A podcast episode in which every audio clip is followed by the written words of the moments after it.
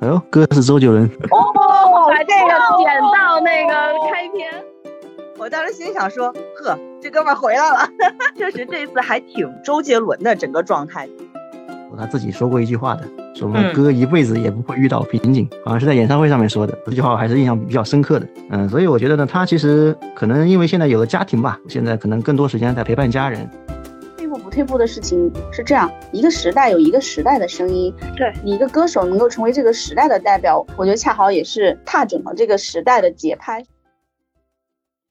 Hello，大家好，欢迎收听这一期的三人行不行？我是小 T，我是小木，我是小玉。嗯，今天我们请来了一位贵客，就是基本上很少有，就比如说是特别特别专业领域的一个行家来到我们节目啊。啊，今天我们有请到了是独立音乐人金星 King，先请他打个招呼吧。哎，Hello，大家好，我是 King 金星，呃，也是一位这个 B 站 UP 主啊。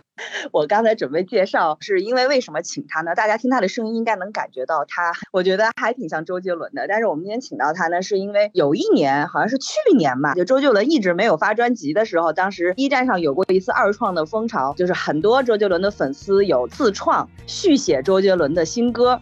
然后金星听的歌呢，就是当时 B 站排行榜第一的。当时我听过那首歌，我简直就觉得私下说比周杰伦做的还好听。这首歌呢，也得到了周杰伦粉丝的点。赞。然后，呃，我们今天请到他呢，主题肯定跟周杰伦有关。正好在我们录制的前一天呢，周杰伦发行了他的第十五张专辑《最伟大的作品》的先行曲。我想先问一下金星，你有没有听到那首歌？你什么感觉？呃，他这首新歌呢，那我当然是第一时间收听啊。昨天的十二点，可能饭都没吃，直接就等着他的这首歌，也很激动嘛，因为也。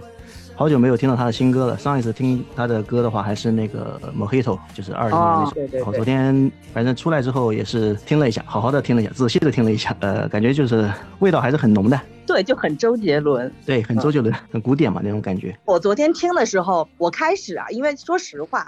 我一直从第一张专辑开始听起，我很怕会出现在一个《Mojito》那首歌的感觉，就是会有一点口水啊。反正我个人呐，我不是说就是那首歌真的这样。但我昨天听到这个先行曲的时候，我其实是怀着一个很忐忑的心情听的。然后听完那个钢琴曲之后，他的那声歌穿着复古西装一出来，我当时心想说：呵。这哥们回来了，确实这次还挺周杰伦的整个状态，我很喜欢他的钢琴曲的编曲。你从专业音乐人的角度，你觉得这首歌有没有带给你惊喜？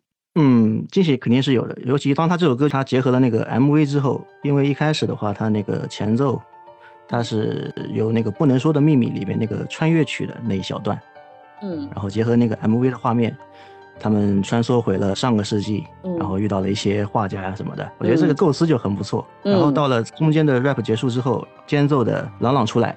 两个人的装钢琴，他可能这首歌并不是说要有多大的传唱，但是我觉得他这个高度还是很高的。我刚才突然有一个可能有一点小冒犯的跳脱啊，我特别想采访一下 金星 K 先生，就是你现在的说话风格是原先就是这样的，还是会受到周伦的影响？这个真的受他影响，受他影响有点有点大。因为我这样听不出你是哪儿的人，这么明显的吗？我们这一代人其实都是很受周杰伦影响的一代人，只不过就是受的。程度的深和浅的这个关系，嗯啊，因为我刚刚也听到你说，昨天听了他新发的那个专辑之后，你觉得是周杰伦的味道。哎，我想知道，在杰迷心中，你又是一个专业的音乐人，你是怎么来形容周杰伦的味道呢？周杰伦的味道的话，第一嘛，肯定就是狂炫酷，最简单的几个字概括 就是这几个味道。对他可能就是很难去形容吧，但是就是说你一听你就觉得哇，那个感觉回来了，就是这种感觉。昨天那歌词里不是写了吗？什么音乐的王？呃，对啊，音乐的王，什么 时代的狂，特别朗朗上口。我觉得这样，我们先各自说一下自己昨天看了这个可以啊，MV 的感受，MV 的感受。行，小 T 你先说。那我先说说我听的感受。我是真的也是十二点准时，我是从十一点五十八分就开始一直不停的在刷，然后就很久都没有这种蹲点的感觉了。恨不得像春晚的时候守时那种感觉，守岁的感觉。放个鞭炮吗？就差，因为毕竟就除了《Mojito》那首歌，真正的专辑已经六年没有发了嘛。然后点开来的一刹那，我会很忐忑，就是忐忑是我的第一的心情。因为说实话，这两年发行的单曲并不是我印象里的周杰伦的那种，就我想听到的那种风格。可能他不停的风格有在变，但是他的钢琴曲一出来，我就会觉得说，嗯，就是这次的水准是在线上的，就是确实是当年我们很多，比如说。呃，前奏里面不是有很多人听到说会有他之前很多我们喜欢的那些歌的一些编排的方式的桥段嘛，会有一些那样的影子。然后听完之后，等到他的词儿一唱出来，我就被他的那个歌字迷住了。就是我不知道为什么，最近几年周杰伦在社交平台上特别喜欢称自己为歌，就歌含量很很足。然后慢慢听着他的咬字发音啊，包括他的那个整个的唱的状态和他 MV 里面特别熟悉的三板斧。魔术、rap 还有那些什么，我就觉得是熟悉的周杰伦。但是我很喜欢的是昨天那首歌的，就黄俊朗的词，我觉得写的特别特别的好。因为黄俊朗在之前跟周杰伦合作就几大词人里面，黄俊朗除是除了方文山之外，可能主要负责我概念里面粗暴的分是负责西方部分的很多艺术方面的创作啊，可能方文山就偏国风那边为主。对，然后黄俊朗的这是这次的词我就很喜欢，因为我本人我是很喜欢画家常玉的，我没想到能在。这个歌词里面能看到常玉的那些梗，你们听了是什么感觉？嗯，首先我就是虽然从小也听周杰伦，但是我并不是一个他的歌迷。嗯，然后我对音乐呢也是一个所谓的门外汉，但是他对我们的影响我是很深刻的认识到的。然后其实我并没有说像你们去蹲点听这个事儿，我甚至不知道他发新歌了。我是当刷朋友圈，就他的这个 MV 被刷屏的时候，然后我想呀。我就点进去看了一下，然后我的第一反应是，嗯，现在也就是周杰伦这哥们儿有钱太，这是我的第一想法啊，而且还是去的法国。然后，然后我就突然意识到，哦，最伟大的作作品，并不是我朋友圈这个人对他的评价，而是这首歌的名字。对对对。然后我的第二个冲进我脑袋里的这个印象就是，嗯，可能也只有周杰伦敢这么起名儿，然后还不被骂。是，就是他的。然后。然后第三个就是当我看到中间的时候，我还发了一朋友圈，我说这哥们儿真的是太喜欢变魔术了，这就是我，就是最直接直观冲进我脑海的这个三个点。对，嗯，小木呢？我也不算是一个周杰伦的歌迷，但是我也确实也听过他的很多歌。因为我可能是一个电影迷，所以我对很多音乐的认识是来源于电影，所以电影里的歌我是印象很深刻。那么他这个前奏一开始，我说哟，不能说的秘密，然后我就马上就回到了当年他自导自自演还是桂纶镁是女主角的那个片子里边，然后整个 MV 看下来，我脑海中浮现出来，他当年是不是也是在一个古堡里结婚的呀？哦，对，好像是 那种画面，我就是吧，好像是哈，我马上浮现出来当年 结婚的那种画面。我说，哎呀，真是人的喜好啊，真的是一旦定定型了之后，就一直会这样子，永远无法改变。对，其实我发现从这次新歌里面，我不知道金星 King 有没有同样的感受，就是他的歌里面还是一直在不停的表达自己的很多的东西。我觉得，甚至他从第一张专辑开始，一直到现在，每一首歌里面都不停的在强化自己的一些标签。就比如说众所周知的魔术啊，或者是喜欢法国也是，告白气球好像也是法国拍的吧？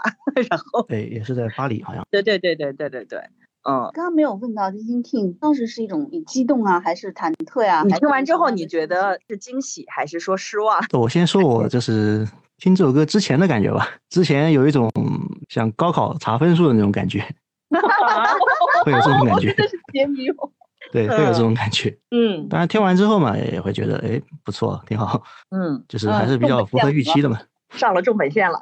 嗯，那应该算是二幺幺，应该还是有的。可以二幺幺二幺幺可以。这次的新歌其实，嗯，发出来之后，我觉得很多人都。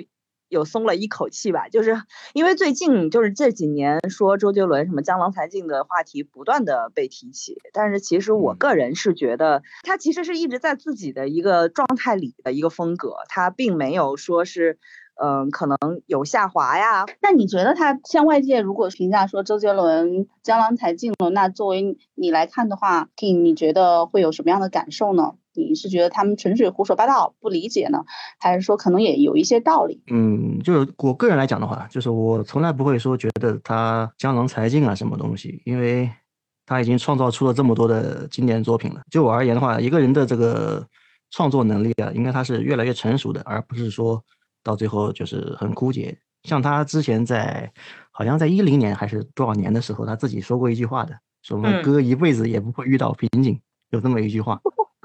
对，好像是在演唱会上面说的。这个这句话我还是印象比较深刻的。嗯，所以我觉得呢，他其实可能因为现在有了家庭吧，现在可能更多时间在陪伴家人。他如果就是真心的好好的搞一个作品的话，我觉得完全还是。顶流 不会说对，不会说那个财经啊什么的。但是我我们有一句话叫“苦难出诗人”，像文学艺术的这种创作上面呢，大家会认为人生遭遇不是很顺境的时候，通常能够出一些特别好的作品。但这个人一旦他到了一个特别幸福美满，然后当然这是好事儿啊，在这种时候他反而不是很有那种创作冲动。你觉得周杰伦是不是也也有这种情况？呃，这个我倒觉得还好，因为像他最近 最近其实写的这些歌。想法还是我觉得还挺丰富的，像二零年的那个老黑头，嗯，就还是很有那种古巴风味嘛，对吧？古巴风味。前几年嘛，可能写的情歌会偏多一点，像说好不哭啊，等你下课这种，他可能就是有太长的一段时间没有出这种，就是让人觉得其他人写不出的这种作品，可能会就会让他。他创作有下滑啊什么，但是我觉得这个是不太成立的。嗯，就我个人想法。对，那现在像平台啊也很多，包括 B 站这些年轻人，大概要想创作的话，也会把自己的作品上传。这种互联网的介入，会不会让这个时代里边歌手出一首歌，然后能够有统治力，就是让所有的人听了都能记住？这种情况就会越来越少了，会这样吗？你会觉得是吗？嗯，这个的话，因为像现在火的这些歌的话，可能很多是通过抖音这种短视频嘛，可能作为一个 BGM，要么它可能会很洗脑，要么就是旋律呃比较魔性。但是像这种歌的话，一般就是可能会那一时比较火，但是时间长了之后，就会慢慢的热度会退却，可能。过几年大家也就不认识这首歌了，但是我觉得像周杰伦这种的话，延续性是很久的那种感觉。早期的这些歌到现在还一直都很火，我觉得这个就算是一个音乐的一个沉淀性吧。那你也续写过周杰伦的歌吗？你觉得他的歌续写的话会比较难吗？因为你像我续写的这首歌，因为它这个前奏它是一个和弦是一个比较常见的一个和弦进行嘛，所以写起来的话，嗯，不会有太大难度。因为像我们做音乐的来说。这这种套路式的这种和弦的话，做起来还是比较容易的。但是像他其他的这种歌曲，就比如说昨天的新歌，如果这首歌要让我们来续写的话，真不是那么简单的。那你在你看来，像嗯哪些歌是他比较难续写的呢？嗯，他难续写的歌太多了，特别早期的这些歌，就比如他就比如说他第一张专辑的那些什么娘子啊。哦，这种歌，这种歌就是基本上我觉得没什么人能写得出来的歌。如果就是说要把一首歌写的让所有人就是百分之多少的人都能喜欢，我觉得是一件很困难的事情，因为大家的耳朵都是很挑剔的。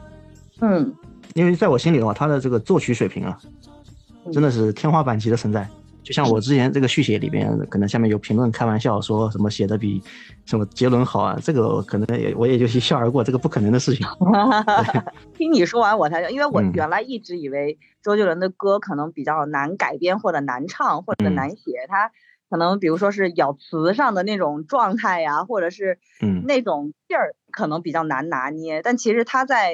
从专业的音乐角度来说，他的编曲和他的其他的素养，其实还是一直都在很高的线上的，是吗？对对对，不是那么容易模仿的。哦，原来是这样。就是说，因为现在他的模仿者还是很多的嘛，嗯，最多就是只能模仿到他的这个外壳，模仿不到他的内心，就只能就是乍一看，哎，有有点那感觉，但是很难经得起推敲，就这种感觉。嗯，因为我是一个音乐外行，就是。经常大家会说一些特别专业的什么什么和弦吧，怎么创作吧，然后巴拉巴拉一些专业名词，我不太懂啊。嗯。然后，但是我是觉得呢，就是其实听歌和吃饭是一样的。比如说，虽然我不会做饭，但是我可能一吃我就知道这东西好不好吃。嗯。然后，就像我不会写歌，但是我一听我就能知道它是不是好听。对。我觉得这个其实是一个所谓的大众审美的一个评判标准，就是它有没有退步。我觉得这个有的时候可能是大家自己心理预期的一个问题。嗯然后，那他以前的那些歌里，可能也有人像你们，也有喜欢某一首，也有可能自己不喜欢的某一首。我觉得这个东西可能就是当他走上神坛之后带来的一些所谓的这些评论和附加来的一些对他的要求。当然，我认为他现在其实也无所谓，大家觉得他对不对？我觉得他完全不在意，他他不 care 这个，对，玩开了嘛，对吧？就是我现在想要表达什么，我就表达什么。也许他出道初期的时候，他可能还会在意歌迷喜欢什么，但他现在肯定已经不在意大众去怎么想，他就是他不会去迎合嘛，对吧？对对对对。嗯，退步不退步的事情是这样，一个时代有一个时代的声音。对你一个歌手能够成为这个时代的代表，当然肯定是自己有天分，然后确实创作很好。但是我觉得恰好也是踏准了这个时代的节拍，是这个时代里边的年轻人或者是一大批的听众和观众都特别喜欢的这种风格。对，那这个风格，这个时代过去了以后。那你不能说这个歌手就退步了，那他的这种风格，他还是在他自己的风格里，说不定他还在往不断的往上走。但是这个时代可能倾向于另一种，或者是更分化、更多元。他们不是那像以前那种我就要传唱街头巷尾传唱一首歌那种情况了，大家各有各的喜好。在这种情况之下再去说哦，他新歌出来好像没有以前怎么样了，是不是退步了？这个并不是很公平。嗯，我觉得周杰伦起码是在那个时代的声音的，可以代表的。其实我觉得不仅是在那个时代，因为我昨天有在观察到一组数据啊，就是这个他的新歌的 MV 上线之后，呃，大概比如说仅 Q 音乐的这个平台上，大概一小时之内就已经创纪录了，当时是已经突破了呃大概七百万左右，然后当天是很快，我下午三点多吧，可能也就是过了两三个小时，Q 音乐就发布了一个播放量千万的那个认证。呃，然后它的整个，你看从昨天的微博热搜，包括微信平台，我们能看到的所有的社交平台里的量级都是刷屏级的。就是我会觉得，我个人有一点觉比较可惜的是，现在你说华语乐坛从周杰伦出来到现在二十年了，现在能够带动这种全民级的在等一首歌的这种东西，好像现在还只有周杰伦，我能想象的。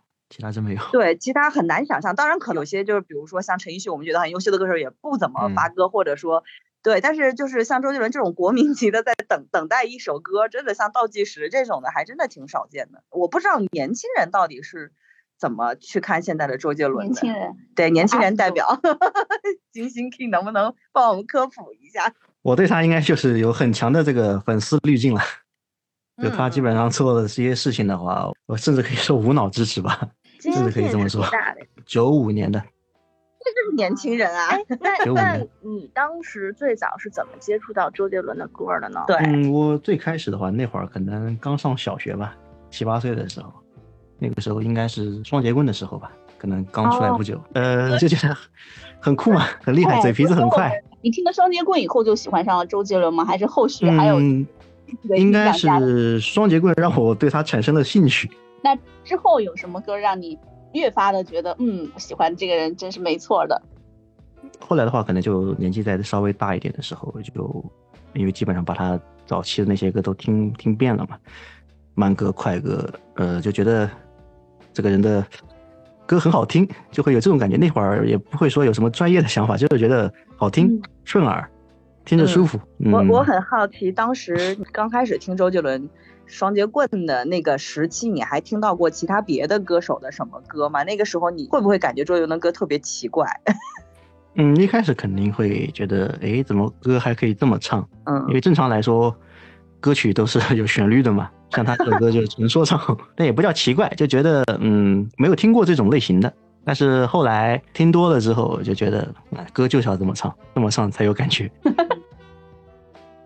我好奇，你原本唱歌是容易跑调的，还是本身就是很有天赋，一唱能唱得很好的那种？嗯，唱歌的话，我应该不跑调，因为最早就是我觉得周杰伦是给了很多唱普通歌跑调的一些男生 一条出路，就可以说了，对吧？可以不用唱。对，而且 就是那些不爱背书的，就背起这些歌词还是啊，对对对，挺溜的，挺溜。嗯，是我们那会儿还抄过歌词什么的，专门有一个歌词本。对，你没有觉得他的歌词特别多？抄别人一首歌可能没有那么很累的，很累的。对，真的很累。但是背的比课文都熟。对，就当练字了，对吧？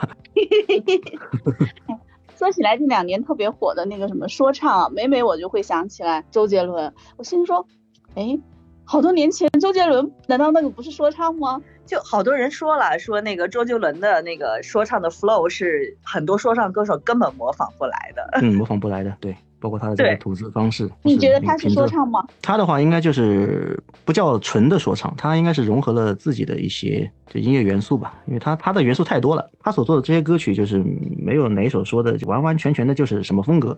我觉得他就是把一些比较厉害的东西融合在一起，就很难去定义它。我甚至可以说，这个就叫周杰伦风格。粉丝发言就开始越来越走向那条路。哎，那小 T 和小木，就是你们最开始是怎么听上周杰伦？我第一次听是那个零一年还是零零年，就是第一张专辑《J》那一张专辑里面有一首歌叫《完美主义》吧。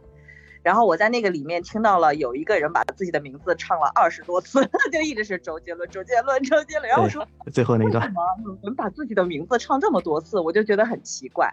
然后我就找来那张专辑听，当时也是买那个卡带，那个时候，然后买了之后就开始听到里面像可爱女人、龙卷风，然后还有我最喜欢的应该老斑鸠，老斑鸠。对对对对对，还有娘子，就这种很奇特的歌。因为当时我听歌的时候啊，我是八五后，就那个时候会感觉好像情歌为主，就尤其像当时还听陈奕迅 K 歌里面都是什么十年啊什么的，都是这一类型的。嗯，然后听到这样的歌的时候，我就会觉得就是很新奇，就怎么会有一个人说话就是咬词又不清楚，但是他就很上头，所以我就开始听他的歌。在接下来后来就是比如说范德西啊、八度空间啊，就买 CD、买卡带，当时就出一张买一张，因为当时周杰伦的发新专辑的频率还挺高的，一年发一张。小木呢？嗯。我好像没有一个特别的时间节点，什么时候听的周杰伦的歌，但是我印象很深刻的歌，我第一首歌绝对是记得很清楚，就是《双截棍》啊。当时觉得 哇，怎么有人是这么唱歌的？然后觉得很酷的感觉。关键是吧，就当时觉得路上的小孩每个人都在那儿。哼哼，经常遇到一个小孩是小男孩上学的，每个人就拿着那个放学了背个书包在拿着哼哼哈嘿，然 后感觉特别的，觉得特别的有喜感，然后说哇好可爱啊这帮人。然后后面就是我有一个朋友，他他特别喜欢周杰伦，然后呢他经常没事的时候循环的放《东风破》，就被洗脑了。昨天问的时候我都没有提这首歌，因为我已经被洗脑过太多次了，就有一点不想再提了，太多不想再提了。嗯，我后来对他印象很深，我可能不是对音乐，我对文字和影像会比较的敏感，所以呢，我是后来听他的歌，我是觉得这主要是方文山的词让我觉得写的蛮好的。嗯。嗯，尤其是那个青花瓷写的蛮好，还有不能说的秘密，我觉得也写的非常的能够打动人。就是说，在一个下雨天，我记住的不是这个下雨天，而是下雨天和你一块躲在屋檐啊。对，就他其实周杰伦的情歌里面描述的。还挺细节的那种细节很少见，就细节又很细腻，对，然后非常能够触动人心。嗯，就几个很简单的词的描绘，就已经勾勒出了这两个人相逢或者是分别的那种感觉。所以我对这个印象深刻，是源于他的歌和那个方文山的词结合起来，给我造成的一种意念、意象上的一种冲击，特别的深刻。嗯嗯。我顺着小木的说，想补一下，就是我后来之所以会开始等周杰伦的歌，是因为我听到了他后面大量的情歌，就是像刚才说的，呃，他的歌词里面有很多很细节的东西，它伴随了我整个就是学生时代，就很多人会很怀念的那种学生时代的青涩的懵懂的感情或者爱情，我的暗恋呀，或者说我喜欢某一个男生的那种，然后周杰伦当时的嗓音又很少年。就是你觉得现在不少年了吗？我觉得对。请问你觉得周董的声音现在还少年吗？现在是成熟。你看吧，成熟。嗯，就是整整个当时周杰伦的状态，就那种就是我可以怼金曲奖，我可以怼全世界的那种状态，他就是很少年心气，就让我会觉得很有代入感。所以我后来一直在等他的歌，其实我觉得也是想回到我原来的那个学生时代，因为当时我还记得早几年出那个《等你下课》的时候，当时就有很多人说我仿佛又回到了我的高中时期，有时候在听三年二班或者在听晴天啊那个时期的那种状态里，嗯，所以你是在等一个少年的周杰伦，然后等来了一个成熟的周杰伦，对，失望吗？还是有惊喜？就接受了。我也要听，还挺好商量。小易说一下你是怎么？我吧，就是我不得不要自夸一下啊。虽然我是一个音乐的门外汉，但是我觉得我就是对音乐的鉴赏能力其实还是挺好的。为什么这么说呢？因为一个是周杰伦，一个是陈奕迅，都是他们没有在大陆火的时候，嗯，我就觉得他们的歌好好听。我记得特别清楚，就是周杰伦，我最早听了他的一首歌是《心情》，当时我还在我们家原来住的那个房子，坐在朝西的窗户前面正在写作业，然后这边放着那个电台的。一个音乐节目，当时他那会儿大家都不知道他是谁，然后他来打歌，先是放了一首歌，其实我就是在那儿听着他们一首一首的放歌，然后突然到这首歌的时候，我就觉得天呀，怎么有这么好听的歌？然后以至于。我想知道这个歌叫什么，就是我已经无从去追寻了，因为他们刚才已经说过去了，说的时候没认真听。对，但是我对他当时的那个状态印象很深刻，我就觉得这是一个特别乖巧的一个男生在回答主持人的问题。然后我只记住他是三个字，并且他是港台歌手。然后我记得特别清楚，然后这事儿就过去了。但是我对这首歌念念不忘，我也不知道这首歌的名字是什么，然后我也不知道这个歌手叫什么，我只隐约记着。他是三个字的名字，是一个男的。然后当时我就跑到了北京一个音像店，然后我就到那儿去港台区的男歌手找。嗯，我还买错了，因为我谁呀？我现在记不住了啊，因为那个磁带那会儿卖的挺贵的，你知道吧？然后我当时也是，反正那就上初中，就也挺小的，就是还是零花钱很珍贵的。我当时斥资，然后呢，我就在那儿徘徊，就是因为其实可选择的三个字的港台男歌手，并且是一个我没听过的名字，就是这个范围已经缩的很小了。然后呢，我就当时挑半天，然后就挑了一个，我当时一直以为这人是香港的，然后就挑了一个香港男歌手。然后回家一听，我就特别想砸录音机，因为巨难听，还还都是粤语的，听不懂。怀着就是一个早年间拆盲盒的经历。对，然后吧，这事儿就这么过去了。但是就是为我花的那冤枉钱，我一直耿耿于怀。然后可能我觉得大概过了半年到一年的时间，就周杰伦突然火了。然后这首《心情》那会儿也是早期，就是他第一张专辑出来很火的一首，就是被大家传唱的歌，我才突然恍然大悟。原来这是周杰伦，所以这是我跟周杰伦就听他歌最早啊，所以他从。先入为主，就当我还不知道他是谁的时候，我就已经认定，我觉得他的歌很好听。嗯，但是当然，他后来一些很先锋的歌，我可能一度接受不了，因为你想，我喜欢的心情还是那种很柔和、稍微偏大众能接受的那种嘛。然后到后来就开始听不清了，就是进入到听不清歌词的阶段。然后吧，我就发现他这个人很独特，因为当他进入到就是我听不懂歌词阶段的时候呢，我随着年龄的成长呢，也进入到有点小文艺青年的那个阶段。了，然后就是正因为我听不懂他的歌词，然后我就要去扒一下他的歌词，扒出来发现，哎，还挺有文化。但是呢，后来为什么也就是没有特别让我变成那种铁杆歌迷，就是因为那歌我唱不了，太难唱了。太难唱。就作为一个女 生，就是你更唱不了，就是所以可能有一度，我虽然觉得他的歌好听，但是可能在我这儿的传唱率没有那么高，于是就是没有变成那种特别。怎么能触动我的那那种歌手啊？嗯，我就讲一下，就是也是做媒体记者的前辈跟我讲过一个事儿，我印象很深刻。但是我还没有自己采访过周杰伦之前，嗯，然后他们是零三年的时候，那会儿周杰伦好像到北京也是来，不知道是打歌还是宣传新专辑，嗯，然后呢，当时跟媒体就搞了一个活动，让他到媒体来征集了他的很多粉丝吧，然后对来跟他聊天或者是对话，然后他这个人就表现的特别的亲切和尽职。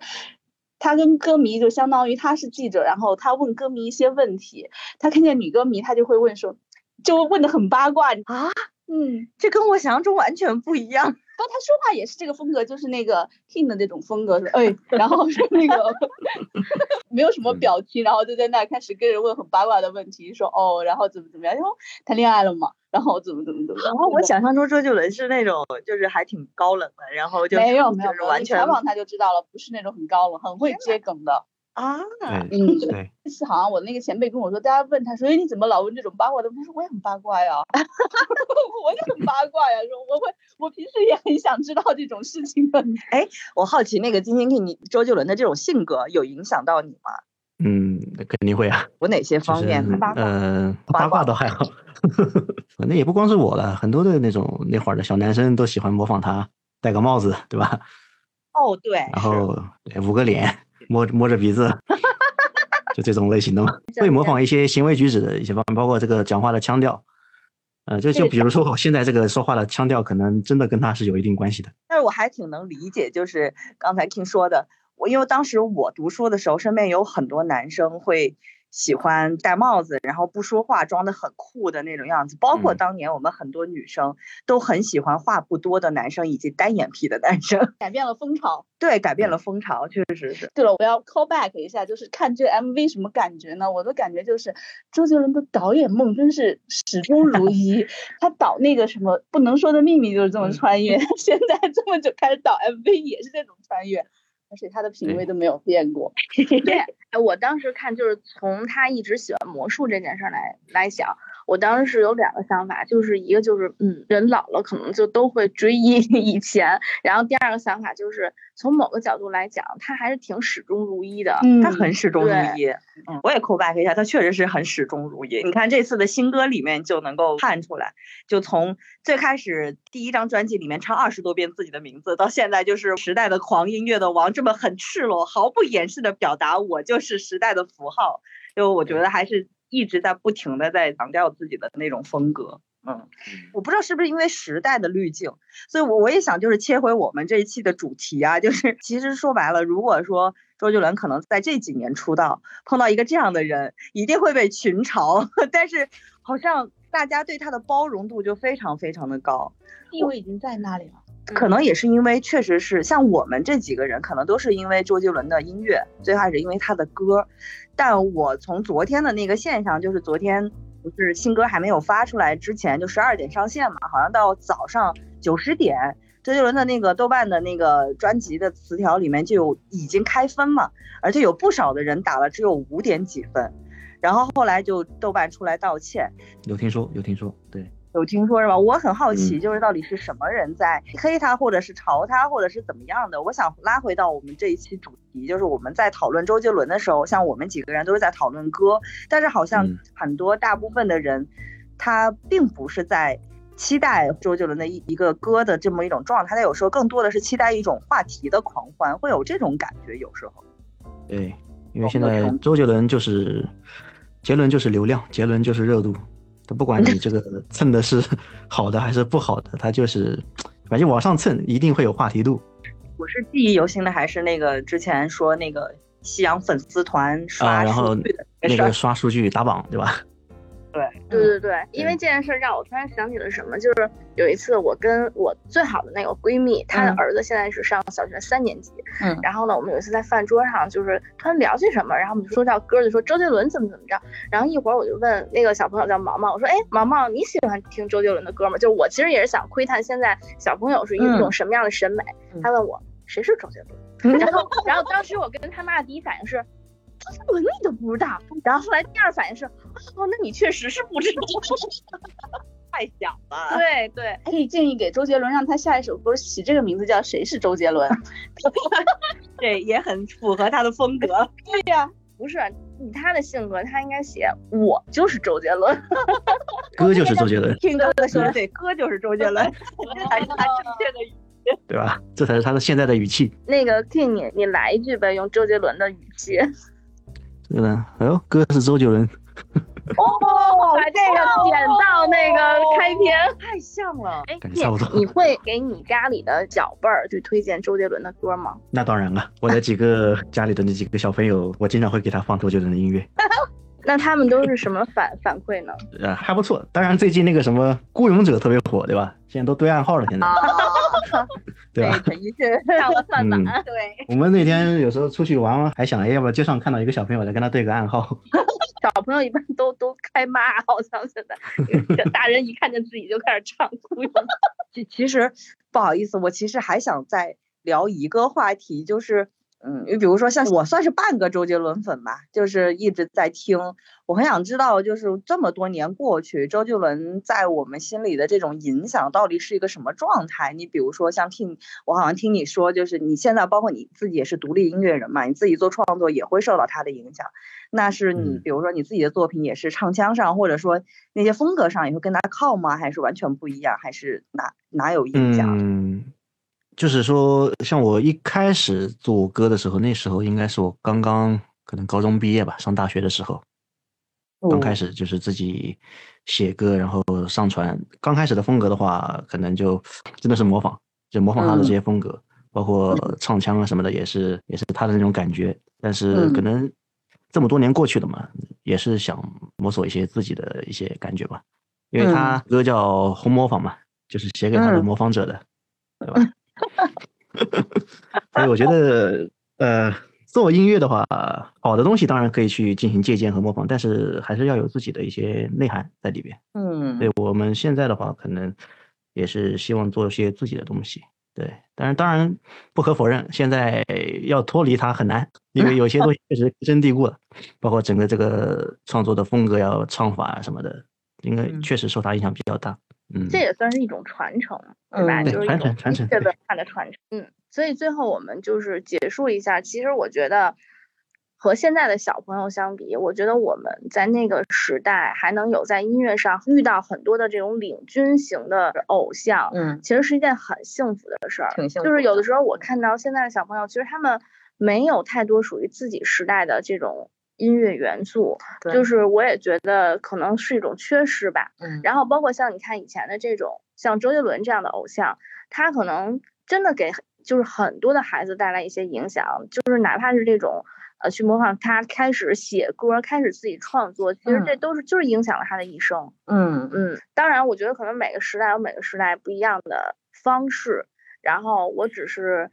突然的 小感慨了一下，我就觉得虽然我没有成为周杰伦的歌迷，但是其实我们也都受他的影响。嗯嗯，我我顺着小玉的说，我觉得呃，我是从一个半周杰伦歌迷的身份来说，我觉得我们这一代比较幸福的一点是，我当年可以遇到很多优秀的歌手和作品，能装一下我的记忆。就是你比如像周杰伦的很多的歌曲，像《稻香》，呃，因为我是南方人。所以，比如说我在听《稻香》的时候，我会想起童年的时候的那些很温暖的场景。有时候，比如我在大城市这边北漂，可能很累或者是什么样的，我听那首歌，我就会突然觉得我心里会安静下来。然后，包括他的很多的情歌，像《安静》啊，还有。我很喜欢的那个，就是类似心情，还有三年二班那个时候，就是你会想到学生时期的我暗恋的某个男生，那种甜甜的那种感觉，现在没有了，是真的没有。让人到中年喜欢怀旧，就是我很庆幸的是，就是当年会有这样的歌手和这样的作品，能够让我现在还有回忆。他不然，嗯，如果像现在我老是就短视频平台上一些十五秒的歌，一首歌都听不完，我可能就很难去找一个装回忆的地方。这是我觉得周杰伦这样的歌手对我的一个一个意义。我的感觉就还好，我始终觉得每一个时代都有它不同的特点。比如说现在的小朋友长大了，可能他们这会儿上小学了，等到十年二十年后他们工作了，或者是再过个十年他们成家立业了，回首一看，他们的记忆不也有吗？当年我们小学的时候唱《孤勇者》。每一个时代总会有这样的事情出来，是吧？或者是在在大个几岁的想起来，哦，当年我们在抖音上刷野狼 disco 啊，嗯，所以嗯，我觉得这个都很正常。比如说像我对音乐不是那么的敏感，那你说让我回去听，我现在我会觉得不是我的那个年代，比我生活的那个年代更早的，像罗大佑的歌，现在我后来成年了听，他同样能打动我。嗯，他不是说。在我年轻的时候，我没听过，他就不会打动我。当我成年了以后，我再去听他的歌，他能打动我。黄沾的歌，他也能打动我。所以我觉得音乐它是一个恒久的。嗯，虽然现在的小朋友们他们可能说周杰伦是谁呀，但是说不定他们等他们长大了，哪一天突然听到了一首歌，不管是天青色等烟雨还是什么，会觉得哎这个歌还挺好听的，我要去查一下是谁。等他的孩子问说。爸爸，这是什么歌？他说去问你爷爷。嗯，那 King 还有什么最后想说的吗？没有，我们就收了。其他也没有什么说的了，就大概就这些了。好，用周杰伦的方式拜拜一下。